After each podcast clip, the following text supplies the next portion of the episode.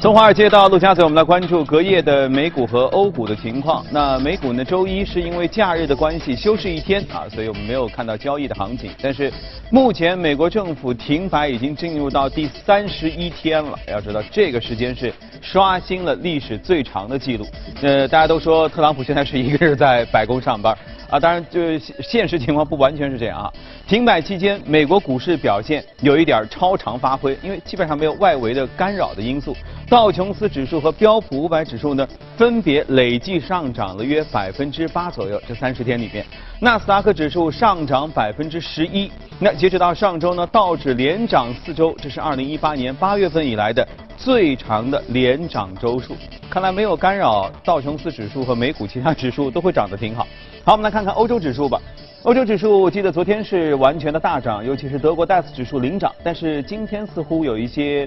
不同啊，英国富时指数微微上涨，其他两个指数都下跌。具体情况，我们来连线一下卓欧洲的记者姚方庆，请他来给我们做一介绍。你好，方庆。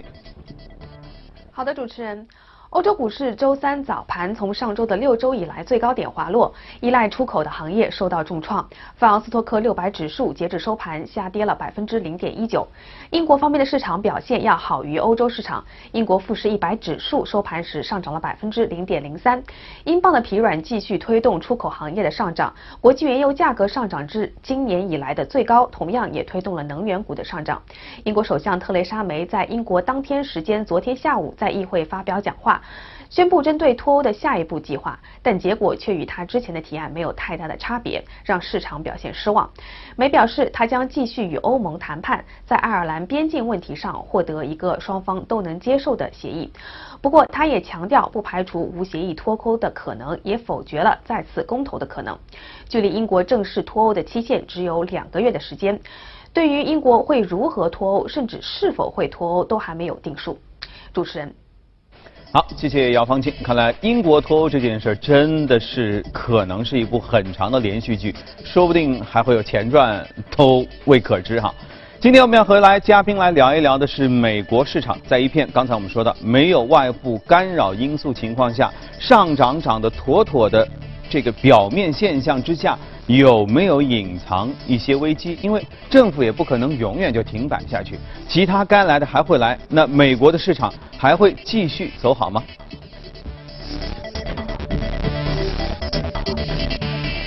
今天来到节目中的是简家，你好，简家。好，前面就在说了，特朗普最近有点闲啊，这个除了点个外卖吃一吃之外啊，招待一下大学生之外，好像最近不是有太多事儿哈。所以美国股市已经妥妥的已经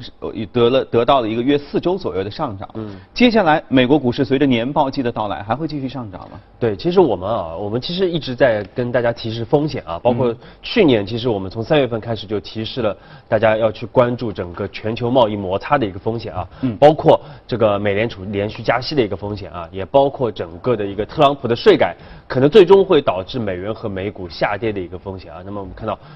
去年到年底的时候，基本上都是验证了这样的一些风险啊。但是，我们也提示了一些机会啊，比如说黄金的机会啊，嗯，像食品饮料的机会啊，这个新能源汽车的一些机会。嗯，那么我们今天要给大家又再次啊去强调一个新的一个风险啊。我们说这个在二零一九年可能会比较明显的爆发出来啊。现在在年初，大家可能现在还没有特别关注，嗯，那就是美国的这个信用债市场啊。会存在比较大的这样的一个风险啊。嗯。那么，因为我们看到从去年十一月份到现在，其实整个的一个美债收益率啊，我们一直说美债收益率其实一直在出现下降，而且下降的这个幅度非常明显啊。但是呢，与此同时，我们看到像投机级和投资级的这个信用债，就企业发行的这个信用债，嗯，这个利率不但没有出现下跌啊，反而出现了上涨。嗯嗯，也就意味着整个它和美债的这样的一个国债的这样的一个利差是在进一步拉大的啊。其实这是一个很重要的一个风险的一个指标啊，因为我们知道在从二零零八年金融危机以后啊，之前这个美呃，因为居民他没有办法再加杠杆了啊。对于美国的居民来说，因为他已经这个房地产的这个泡沫已经杠杆已经加得非常足了啊，所以他是在去杠杆的啊，居民是在去杠杆的。那么。在零八年到一二年之间啊，其实我们知道美国政府其实是在不断的加杠杆，嗯啊，而到一二年之后，那么最主要的加杠杆的这样的一个力量是来自于美国的企业部门啊，因为利率非常的低啊，甚至是零利率的水平啊，对，所以它不断的在加杠杆啊。那么它加杠杆最主要的呢，就是去发行这个信用债啊，所以我们看到这个美国的这些信用债市场，它占到 GDP 的比重啊，从之前的百分之一。已经上涨到最近的百分之九点五啊，这个翻了差差不多接近十倍的这样的一个幅度啊，非常的快。而且其中我们知道这个中低评级的这个信用债啊，发行的力度更大啊，它这个基本上是从之前的。百分之啊，这个差不多五十五点二的这样的一个占比，现在上涨到百分之六十二点四的这样的一个占比啊，所以说这个中低评级，就是说我们说质量比较差的这样的一些企业，它更多的会去发行债券啊，而且这些债券呢，我们说最近就要开始陆陆续续的到期了啊，这个到期的力量非常的啊，这个特别是在一九年，集中度很高，集中啊，集中会到期啊。那么这个就是一个非常大的这样的一个风险啊，因为我们知道美国现在整个劳动力市场非常的好啊，所以薪资增长很快。嗯，其实对企业来说，其实就成本的压力会更大啊。嗯。另外，美联储不断的一个加息，其实也导致你的融资成本也会进一步的上涨。是。就是它到期以后，它就算再发行新的债券，那么也享受不到对。也就享受不到之前的这个零利率啊，或者极低的这样的一个利率啊，所以对企业来说，它的这个压力就很大。所以是不是当时它在发行债的时候，比如说当时利率很低或者接近于零的话，呃，它这段时间里不管有没有美联储加息，它这个债务呃这这个利利息还是不变的。啊，对，它就是有一段时间，它是按照当时的这样的一个极低的利率来发行啊，所以那时候便宜嘛，所以大家就大量的发。对，所以我们看到当时啊，这个很多企业都是来替举债来回购他自己的股票啊，这个。这个是一个非常 ridiculous 啊，这个很特殊的这个历史上很特殊的一个现象啊。但是我们说这种东西确实是不能持续的啊。那么一方面其实也是利用了规则。呃呃对，利用它包括利用了这个美国美联储极低的这样的一个利率的一个环境啊。但是我们说现在因为加息了这个九次十次啊，所以这已经很难。对，再去重复之前的这样的一个操作啊，那么这个对于这个美国经济会有什么影响呢？是啊，就是一旦如果出现了这个啊，因为这种从历史上来看啊，这种情况往往会出现大量的这样的一个啊违约的事件的发生。啊，包括整个信用评级被下调啊，市场可能会产生恐慌的一个情绪啊，所以这个会之前是形成正向的循环，嗯啊，那么现在有可能会出现负向的一个循环啊，并最终拖累整个美国经济啊，所以说我们说美国经济除了我们一直说到的包括减税的这个效益的递减啊，嗯，包括美联储的这个加息以外啊，其实美国的信用债市场在今年有可能会给大家啊，很有可能会从中发飞出一些黑天鹅啊。给大家这个新的一轮的这样的一个冲击啊，所以大家一定要去重点去啊去提防相关的这样的一个风险。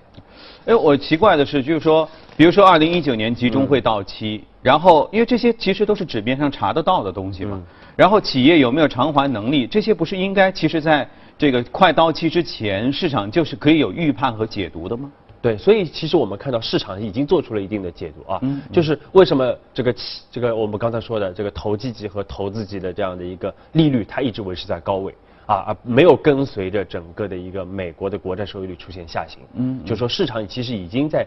在从价格上已经看到，已经在提提防这样的相关的一些风险了。嗯，所以按照你这样的这个你们的现在研究的逻辑和判断哈，二零一九年，因为二零一八年你看一月份特别好，然后基本上整个就是一个下坡路，然后到十月份的时候暴跌哈。对。那一九年现在一月份的时候也挺好，所以一九年会不会和一八年又走势相同？对，一九年我们判断，我们之前也说过啊，基本上美国经济也是一个逐季下行的这样的一个态势啊。那么一方面我们说还是和特朗普税改。这个效果递减有关，因为它没有办法推出第二轮税改了啊。那么另外，如果企业债市场再爆发出这个信用债市场再爆发出一定的风险的话，那么会加速整个下行的一个趋势。嗯，OK。那再问一个小的题外话哈，如何看待美国现在政府的停摆？现在可能会闹到一个什么样的情况？有过预测吗？对，因为这个停摆，我们说这个基本上啊，大家预测是每周的停摆差不多会影响这个 GDP 零点一个百分点。对啊。那么所以说，如果现在而且现在没有办法去解决，我们看到都没有任何的这样的一个妥协，回旋余地没有啊，没有回旋余地。那么。最终它啊，包括会影响到未来我们的判断，因为很多经济数据我们都看不到了啊。包括美联储它也很难去做出这样的一个相应的一个决策。嗯。啊，其实对于美国经济来说，我们说肯定会有实质性的一个影响啊，可能会加速整个下行的一个态势啊。嗯。所以最近我们看到像 IMF 啊，包括啊这个这个呃国际银行啊，其实都是在下调整个全球经济的一个预测啊。那么不排除如果因为这些停摆啊。导致这个经济的这个加速的一个下行。嗯，甚至我还看到说，白宫的很多雇员，那平常人家在白宫上班，你就很很体面，对不对？现在因为一个月都没有拿到工资了，现在只能去开个 Uber 啊，挣点散工啊。这个也期待着这个事件，不知道什么时候能画上句号。对，好，那我们宏观方面先聊到这里，接着我们来看一下今天的美股放大镜。今天我们要关注到的是黄金类的啊，牛蒙特矿业。一般在这个整个的前景不明朗的情况下，黄金啊都会闪耀出它应有的光辉。现在是不是黄金股被得到重视，也就意味着局势不太好？啊对，因为我们说黄金啊，它其实呃，我们之前呃一直说到这个。呃，黄金啊，就是包括之前的这个巴里克黄金啊，提的比较多。那么纽蒙特黄金呢，它其实是另外一个这个很重要的这个黄金公司啊。一九一六年就成立的这样的一家公司啊。那么总部是位于美国科罗拉多州啊。那么它其实呃从产量上来说，它应该是全球第二大的这样的一个黄金的这样的一个生产商啊。那么呃之前我们一直在重点说这个巴里克黄金啊。第一大生产商啊，那么巴里克黄金啊，之前也是从九月份开始，它是通过这个换股的形式啊，收购这个呃法呃那个南非的兰德黄金啊，那么成为全球第二大啊全球第一大的这个黄金公司，而且巩固它第一大的这样的一个地位啊。但是就在它这个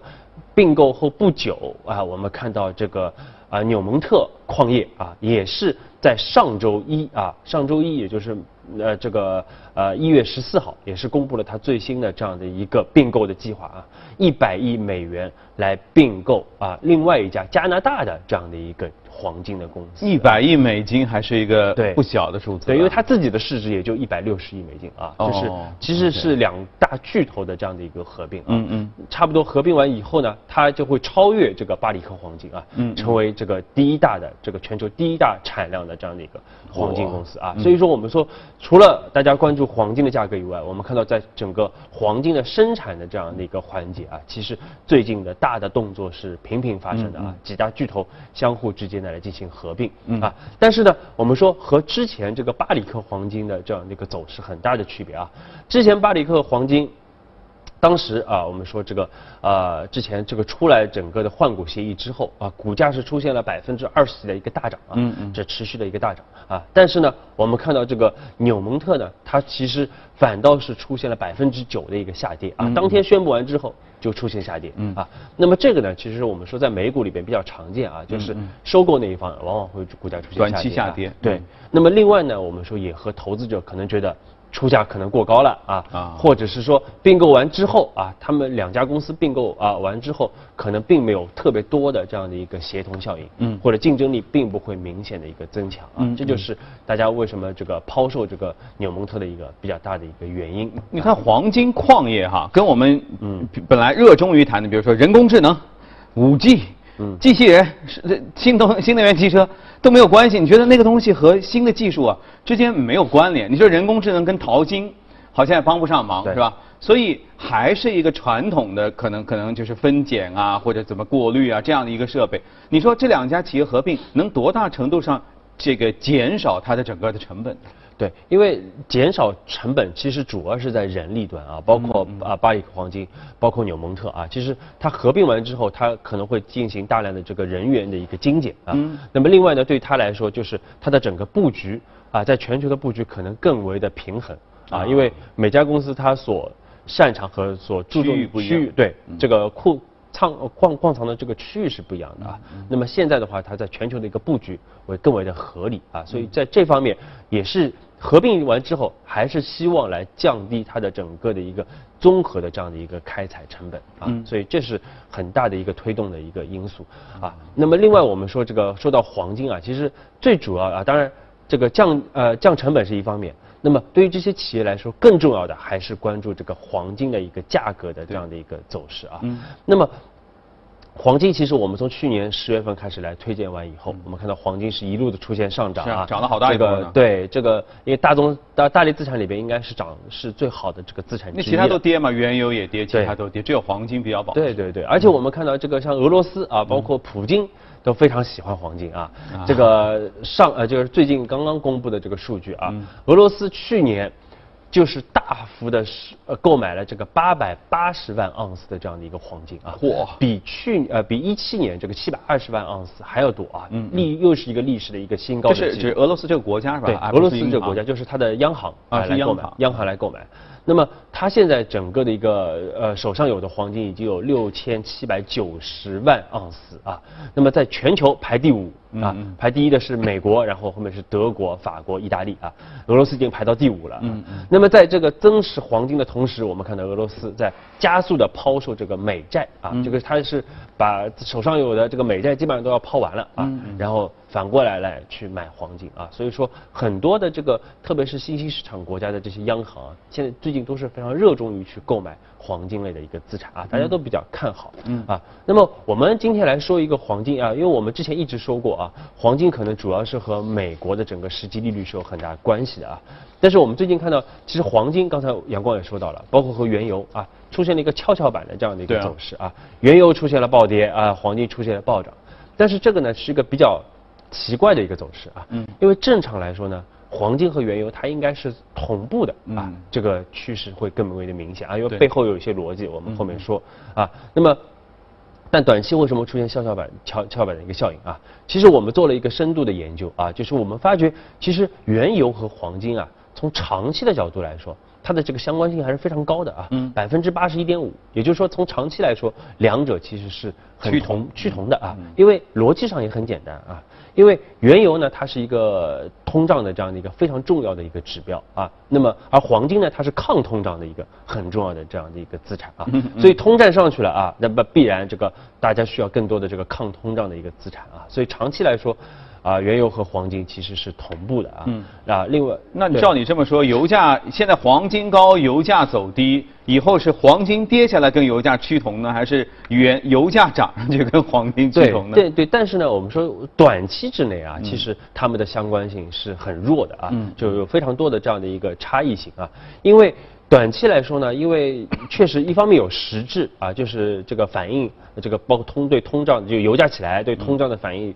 有实质啊。另外呢，两个资产其实它的性质不太一样啊。原油呢，它是风险资产，这个黄金是避险资产啊。那么原油大家可能会觉得啊，比如经济好了，原油也会涨啊，或者是说通胀起来了啊，大家觉得原油也会涨。那么黄金呢？比如说有时候像像比如英国脱欧啊，一些一些风险事件的一些爆发啊，这个包括欧洲的这个民民粹民粹主义的这样的一个升温，都会导致啊黄金的价格的一个上涨啊。所以短期之内呢，会一些因为一些世界性的原因啊，两者会出现啊这个相关性降低的这样的一个态势啊。但是长期来说，我们说是趋同的啊，所以建议大家一一定要去关注啊，特别是有个很重要的指标就是金油比。啊，也就是说，黄金和油价的这样的一个价格的一个比值啊，金油比万金油，因为 从这个。八三年开始啊，整个的一个黄金和原油的一个比价，基本上是维持在十倍到三十倍之间啊，这个区间来波动啊。除了零除了零零八年的这这个金融危机以外啊，一般都是在这个区域波动啊。那么我们看到这个为什么最近看到又开始出现逆转了啊？就是从十呃去年的十二月二十四号开始啊，这个。呃，因为黄金和原油的比值是到了这个二十九点六六啊，接近三百三十倍的这个水平了。嗯，所以我们看到随后原油出现了这个上涨啊，那么黄金反而从一月呃一月初开年初开始出现了这个下跌啊。所以这是个很重要的一个技术指标啊，大家也可以去去关注。这是节目中第一次提到这么一个说法吧？嗯金油比对啊，OK 对。所以这个其实 这个很有意思啊，作为一个参考，对，作为一个参考啊，长期来说两者应该是趋同的。所以说油价如果跌那么多啊，黄金不应该啊持续的在一个高位啊。这个但是啊，后面还是要看啊，另外也要看这个油价未来的这样的一个走势啊，包括欧佩克的这个整个减产啊，是不是会超预期啊，导致整个油价的一个啊一个上涨啊，那么最终来支撑整个黄金的一个上涨。对，再说二零一九年，其实还有一个悬而未决，最近也不提的事儿，就是沙特吵吵闹闹的这个全世界市值最大的阿美还没上市呢，他们是希望油价要。高到一定程度，我们才能上市挣钱。所以这里面其实对油价还充满着各种不确定因素。呃，对，因为沙特阿美可能，因为它可能自身的一些原因啊，一些披露的原因，它可能并不一定最终能够成功的上市啊，因为提了那么多年了啊。其实因为很多的这个技术原因啊。但是我们另外还是要去关注的，其实油价很大一部分还是和这个全球经济的这样的一个走势有关的啊。如果美美国整个政府持续的关门啊，那么整个原油价的这个需求。会出现下下跌啊，但是我们知道最近其实油价它有一个很大的一个支撑啊，就是整个美国的页岩油的这样的一个产量啊，因为页岩油它。它其实它的这个关和开是很容易的啊，所以油价跌到比如说五十以下，我们可能就会有比较强的这样的一个支撑啊，因为它大家可以很快的去把页岩油的这个产量关闭啊，来减少整个的一个产量啊。但是，一旦到八十美元以上，那么又会形成压力啊，因为大家会拼命的去去去释放啊，所以可能油价还是会在一个区间来进行一个波动啊。OK，这是这是一个新技术对于整个的一个啊能源价格产生了一个比较大的影响。嗯嗯，好，反正。我们今天先划一下重点啊，金油比，这是我们今天大家可以去掌握一下的十到三十的区间当中。好，谢谢简家今天和我们的分享。呃，再来看一条消息啊，美国当地时间二十号晚间，二零一九年首次的超级月亮和月全食同时出现在天空当中，哇，这很少见。呃，在加州的大部分地区，肉眼都可以观测到这个奇观，许多天文机构和高校都举办了公众的观看活动，我们一起来看一下。超级月亮是指出现在月球轨道近地点的满月。超级月亮出现时，在地球上可以看到的月亮要比一般满月面积大百分之十四左右，亮度高百分之三十左右。当天的超级月亮还伴随月全食，这种叠加出现的情况极其罕见。当晚，洛杉矶地区天气晴朗，月全食的过程清晰可见。美国西部时间晚上七点三十四分左右。月亮开始进入地球的阴影，八点四十一分左右，月亮从视线中消失，月全食开始。整个过程持续三小时左右。洛杉矶格里菲斯天文台等机构以及包括加州大学尔湾分校在内的多所高校举行了公众观月活动，吸引众多民众到场。格里菲斯天文台还在线直播了月全食过程。月全食发生时，月亮常常呈深红色。这是因为太阳光透过大气层时，黄、绿、蓝、靛、紫等色的光波比较短，大部分都向四面八方散射，而红色的光线波长比较长，受到散射的影响不大，可以通过大气层穿透出去，因而，在月球上投射出一种奇异的红光，就形成了红月亮。如果错过这次观月，下一次月全食将在二零二一年五月二十六号出现。